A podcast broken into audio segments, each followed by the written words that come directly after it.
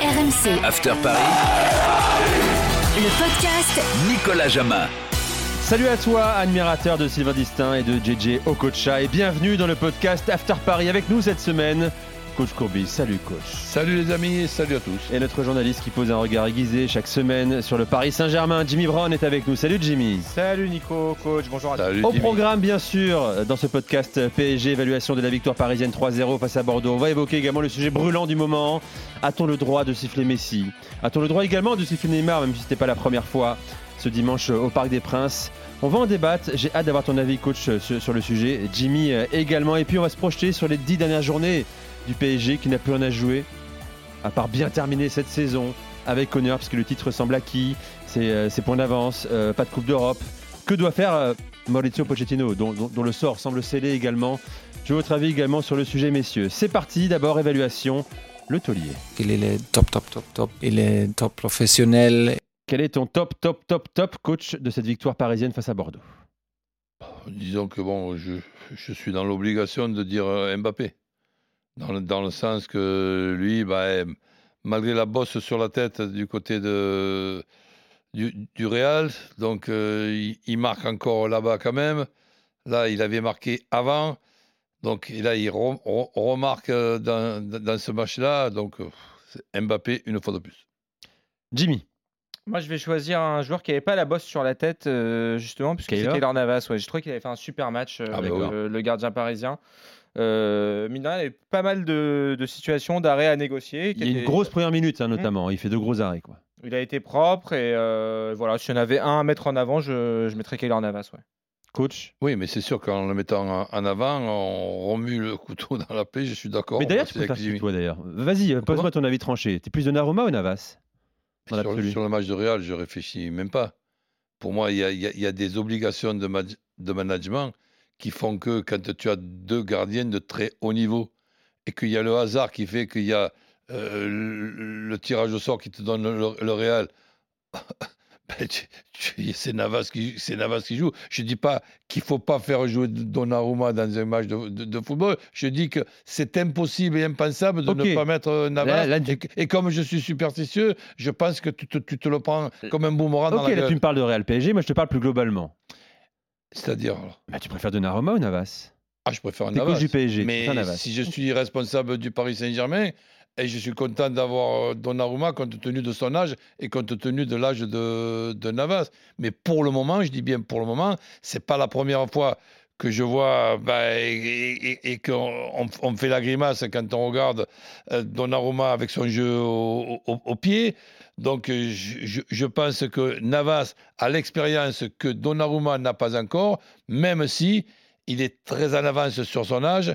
Il a été euh, très performant en, en- en équ- en équipe nationale avec, euh, avec l'Italie. Mais si par exemple tu as euh, un tirage au sort qui t'aurait donné Milan ou l'Inter ou quoi, on n'aurait pas mis Navas, on aurait mis tout, tout simplement Donnarumma. Là, je, je, je, je D'accord. pense que Donnarumma au- aujourd'hui, je, le préfère. Mais si tu me dis qu'est-ce qui se passe dans les cinq dernières, dans les cinq prochaines années, je sais très bien que Donnarumma a 23 ans. Sauf que la question va se poser également la, la saison prochaine parce que euh, Jimmy, euh, il est encore sous contrat, Navas, il a un très beau contrat, il va pas s'asseoir dessus, il gagne quasiment un million d'euros euh, par mois. Donnarumma, c'est l'avenir, nous dit-on, bien sûr, mais, mais tu auras encore une cohabitation Navas-Donnarumma à, à gérer la saison prochaine. Oui, mais si, si Mauricio Pochettino a fait le choix d'aligner euh, Gigio Donnarumma euh, au Bernabeu, c'était quand même un signe.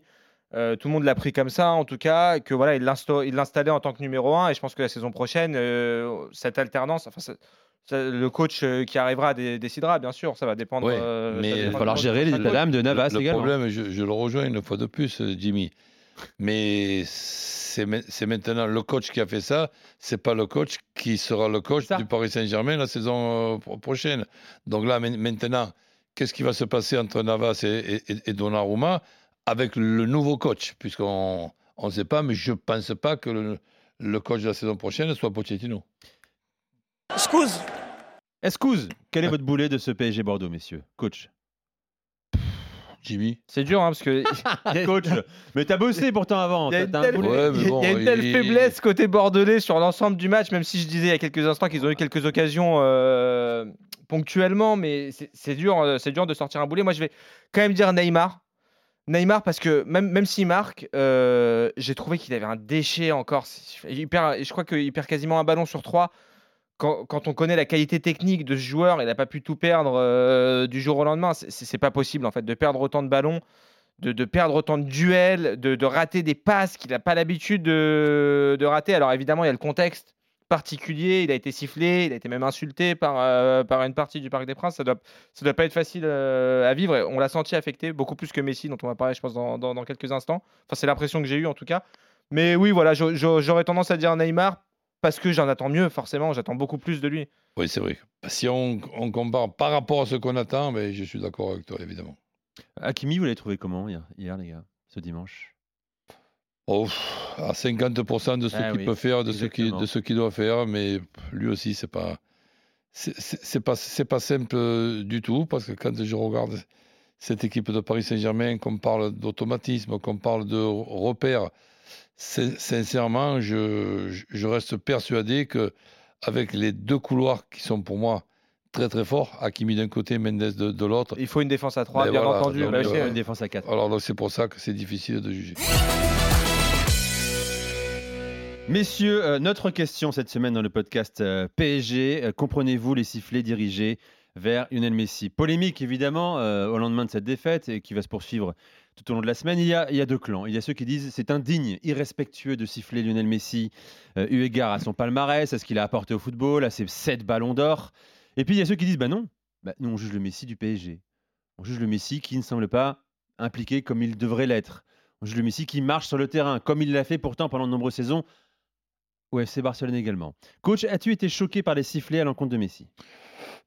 Non, mais ça n'empêche pas que je ne suis pas d'accord. Pourquoi? Mais tout simplement parce que Messi, je le dis et je le répète, je ne vais pas changer. On dit tourner la veste, je ne vais pas m'enlever. La veste, encore, ce n'est pas une veste d'un avocat. Ce qu'on dit, c'est La robe, La robe de l'avocat. Eh ben, je, veux- je vais me rester avocat de Messi jusqu'à la fin parce que je pense que ce que démontre Messi depuis six mois, c'est que tout simplement, malgré qu'il soit un extraterrestre sur le plan du football, sur le plan d'un être humain, ben, ce n'est pas un extraterrestre. Il n'a pas ses repères. Il a mis du temps pour, pour, pour s'a- pour s'adapter. Il est arrivé dans une nouvelle vie. Ce n'était pas programmé dans, dans- sa tête. Il, il, il- il ré- il récupère ce, ballon d'or. Il ne sait, sait, sait même pas pourquoi on lui donne. Il se sent même euh, gêné vis-à- vis-à-vis d'un- Mbappé.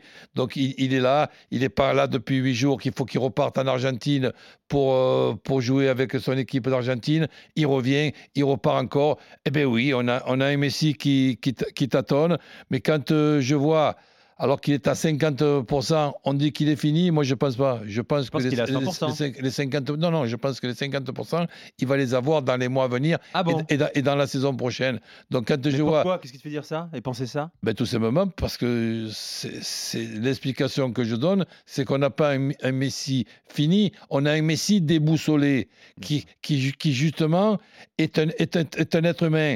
Il a, il, il a tout changé en six mois, 21 ans d'habitude. Eh bien, écoutez, dé- dé- désolé, mais c'est le contraire, moi, qui m'aurait étonné. Et malgré ce, je vois faire certaines passes à Messi que 99% des autres joueurs passeurs pour, pour les appels de, de, Mbappé, bah, je pense que s'il y a une chance que Mbappé reste, ça sera parce que Mbappé va réfléchir, si c'est pas trop tard, s'il n'a pas déjà signé depuis six mois, va, va réfléchir à- au fait que pour le prochain Ballon d'Or, c'est lui qui est le, fa- le favori. Mais pour, augmenter- mais coach, pour attends, augmenter je les chances hyper indulgent Ballon avec Messi quand même. pardon? Je trouve hyper indulgent avec Lionel Messi. Eh ben, je- Euh, de changer d'environnement, ça ne l'exonère pas de laisse-moi courir sur le terminer, terrain, de si- faire plus d'efforts. Laisse-moi terminer. Ah oui, mais- Si tu veux regarder avec moi les vidéos de Messi sur les dix dernières années et que tu m'en trouves une où Messi court plus que ce que tu le vois faire, eh ben je, je te dirai, mais je, me moins suis de trompé. aussi. Mais qui perd moins de ballons. Excuse-moi, que c'est là justement qui n'a pas encore la, la- la cervelle bien intégrée et bien, et bien adaptée à son nouveau club, le Paris Saint-Germain. C'est son nouveau club, ses nouvelles habitudes, une nouvelle langue dans le vestiaire, même s'il y a des Espagnols, des, des- des repères différents, des bouchons pour aller, pour, pour aller chez Ouais, toi. mais attends. Ben, c'est- eh ben, ce, ce sont des petits détails qui, pour moi, additionnés les uns aux autres, font qu'un joueur, même avec la qualité qualités de Messi peuvent être perturbées. Et pour le moment, Messi n'est pas encore intégré à 100% à son nouveau club. Ça aurait été pareil pour moi pour un autre nouveau club. C'est pas le, encore une fois de plus le, Paris Saint-Germain. C'est mon, point de vue. Mais quand je vois, je te donne un exemple. Le premier but de Saint-Etienne contre Saint-Etienne, quand il y a Mbappé qui fait cet, appel, cet appel, on dit qu'il y a une faute de Bernardoni. Peut-être, ok, que Bernardoni n'est pas, n'est pas saignant. Mais la passe que fait Mbappé, tu as entendu parler, euh, Nico, que on brise les lignes. Là, il brise deux lignes. Cet appel d'Mbappé, Mbappé le fait parce que c'est Messi qui a le ballon. Sinon, si c'est un autre euh, joueur, Non mais il, ne le moi, fait, je fait même pas. depuis tout à l'heure, mais on l'a pas. Il n'est pas venu au PSG pour être décisif contre Saint-Etienne, Léo Messi, Roland. On peut pas prendre cet exemple-là. Mais écoute, je te prends l'e- l'exemple d'un joueur Évidemment qui que est un de génie faire du une, foot. Une, une- une passe que les autres joueurs ne, ne font pas. Mais il n'y a pas de Donc, débat. Que, que, que, M- que Messi soit aujourd'hui critiqué, bah, tu veux pas qu'il soit applaudi, mais que l'on pense quand même qu'on a le Messi maintenant vieillissant qui ne va pas revenir en forme, je dis attention, le mec il, est vexé, que Messi dans les, dans les semaines à venir, dans les mois à venir et dans la saison, dans la saison prochaine soit encore un gros Messi et un énorme Messi, je ne serais pas étonné du tout. Jimmy. C'est ce qu'on souhaite tous. Pour évacuer déjà sur la question est-ce qu'on a le droit de siffler Messi, euh, moi j'ai envie de citer Marcelo Gallardo qui hier soir était en conférence de presse et qui a dit nous les premiers en Argentine, parce que c'est les Argentins qui s'offusquent le plus du, du traitement infligé des à, à. Messi. Voilà. Le Gallardo a dit nous en Argentine on a la mémoire courte parce que nous-mêmes on a sifflé Messi à une époque où en Argentine avec la sélection ça se passait pas super bien. Donc voilà, déjà ça c'est Même s'il ne valide pas les sifflets, hein, il dit également Absolument. euh, je suis pas d'accord avec euh, Absolument, mais c'est le foot d'aujourd'hui.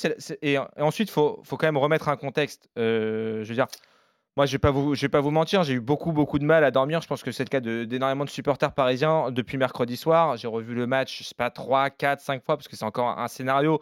Voilà, la date du podcast fait qu'on va pas revenir en longueur sur, ce qui s'est passé contre Madrid, mais encore une fois, euh, pour les supporters parisiens qui, au bout d'une heure de jeu, qui peut imaginer à l'heure de jeu que le PSG va se faire éliminer qu'il va y avoir encore une nouvelle désillusion. Euh, La déception des gens est à la hauteur des attentes qu'a suscité l'arrivée de Messi au PSG. Euh, je me souviens en, en août, il a eu un accueil, euh, c'est- un, un accueil de roi à la hauteur du joueur que c'est d'ailleurs. hein. C'est un, génie du foot. Il n'y a pas de, il a pas de débat encore une fois là-dessus. Pour autant, euh, l'attitude sur le terrain, le, cette désinvolture en fait qui est peut-être liée aussi à son talent. Roland, tu le disais. si on regarde les matchs avec Barcelone depuis, plusieurs pareil. saisons, il a, il a pas fait beaucoup plus, mais voilà, on attend, on attend d'un- joueur comme ça, d'un leader. Moi, moi l'attitude, par exemple, sur la dernière demi-heure, euh, sur, sur la première heure contre le Real, on l'a vu dans une position un peu de relayeur où il redescendait, euh, il prenait les ballons, il les remontait. Mais moi, c'est sur la dernière demi-heure, c'est là où je l'attendais. Je l'attendais dans cette posture-là. Et en fait, quand le club, quand l'équipe a coulé, il a coulé avec elle. Et ça, le- et ça, les, les supporters peuvent, lui en vouloir. Pour recontextualiser une nouvelle fois, les supporters du PSG, je pense pas qu'ils sifflaient Messi, euh, le joueur, ils sifflaient Messi pour ce qu'il incarne. en Le fait. symbole, le symbole. C'est le symbole de ce projet qui est défaillant avec Cette des joueurs. figure de proue d'un projet parisien Voilà. qatari, ultra marketé. Voilà, il faut Euh, rappeler quand même que les supporters parisiens se sont fait confis- Mais- confisquer pas mal de banderoles à l'entrée du stade où ils voulaient Moi, critiquer je- la direction, ils n'ont pas pu le faire. Et c'est une manière de s'exprimer, le sifflet quand tu es en tribune. Quand tu n'as pas tes banderoles, quand tu, ne peux pas, quand tu ne peux pas afficher les messages que tu souhaites afficher, une manière de s'exprimer, et c'est une les manière sifflets. pacifique en plus. C'est Oui, une je, manière je suis, pacifique. je, siffle Messi sur les six derniers mois, d'accord. Mais s'il y en a un que j'ai plus envie de siffler que Messi, c'est Neymar par rapport au, là, c'est pas aux cinq ou six derniers mois, c'est aux cinq dernières euh, années. En Il n'a pas été épargné un, un non match- plus. hein. Un match de- ben, Il a même été insulté, euh, Ouais, Neymar. oh, je vais pas jusqu'à jusqu'à là, mais qu'il Ce puisse qu'on cautionne absolument pas, bien sûr. euh, si- si- si- sifflé, c'est la moindre des choses. Moi, sur le match du, du Real, j'essaie de réfléchir de, de A à Z pour non pas trouver des solutions, mais des explications. Il y a quand même une explication que j'ai toujours pas. Comment on peut faire rentrer Di Maria, qui se blesse une minute après, et que le, gars reste sur le, sur le, sur terrain jusqu'au au coup de sifflet euh, final? Parce que j'ai l'impression que, je sais pas, tu as dû le, re- le- le regarder plusieurs fois, le, match. Moi non, mais j'ai pas besoin de le regarder pour, savoir que c'est pas à la 94e minute que Benzema marque le troisième euh, but. Il reste, il reste 20 minutes. Quand tu as les joueurs que tu as sur le terrain, Neymar, Messi, Mbappé, Di Maria, tu peux te construire deux, trois situations qui peuvent quand même donner euh, un but. Alors, alors que là, j'ai vu tout le monde KO, tout le monde péter les boulons. Et, et, et, et Di Maria, à trois minutes de la fin, il, il, essaye d'accompagner une attaque. On aurait dit euh, Geoffrey de Perrac dans l'Angélique. Mais ce que tu décris là, Roland, de Perrac, ce, que, tu décris là, Roland, c'est ce qui explique l'attitude et l'ambiance hostile euh, qu'on a vu au Parc des Princes dimanche après-midi. Voilà, c'est les, supporters ont l'impression que qu'on se moque d'eux d'une certaine manière, qu'ils ne sont pas respectés. Que moi, moi j'ai vu les images pareil de fin de match euh, à Madrid. Il y a des gens qui ont fait des déplacements, qui ont. Vous, certains vont dire ouais c'est des magots de dire ça, mais non mais quand tu es supporter, tu t'investis, tu, tu, mets de l'argent, tu consacres du temps, tu poses ta journée de travail, tu vas jusqu'à Madrid, tu restes en plus au stade jusqu'à minuit et demi après le match, tu peux pas sortir, etc. Il y a un joueur, il y a Presnel Kimpembe qui est parti les voir à la fin. Hier encore après le match, euh, il y a 3-4 joueurs, il y a Diallo, il y a Kerrer, il y a Kimpembe, encore une fois, qui y vont. Les, autres n'y vont pas.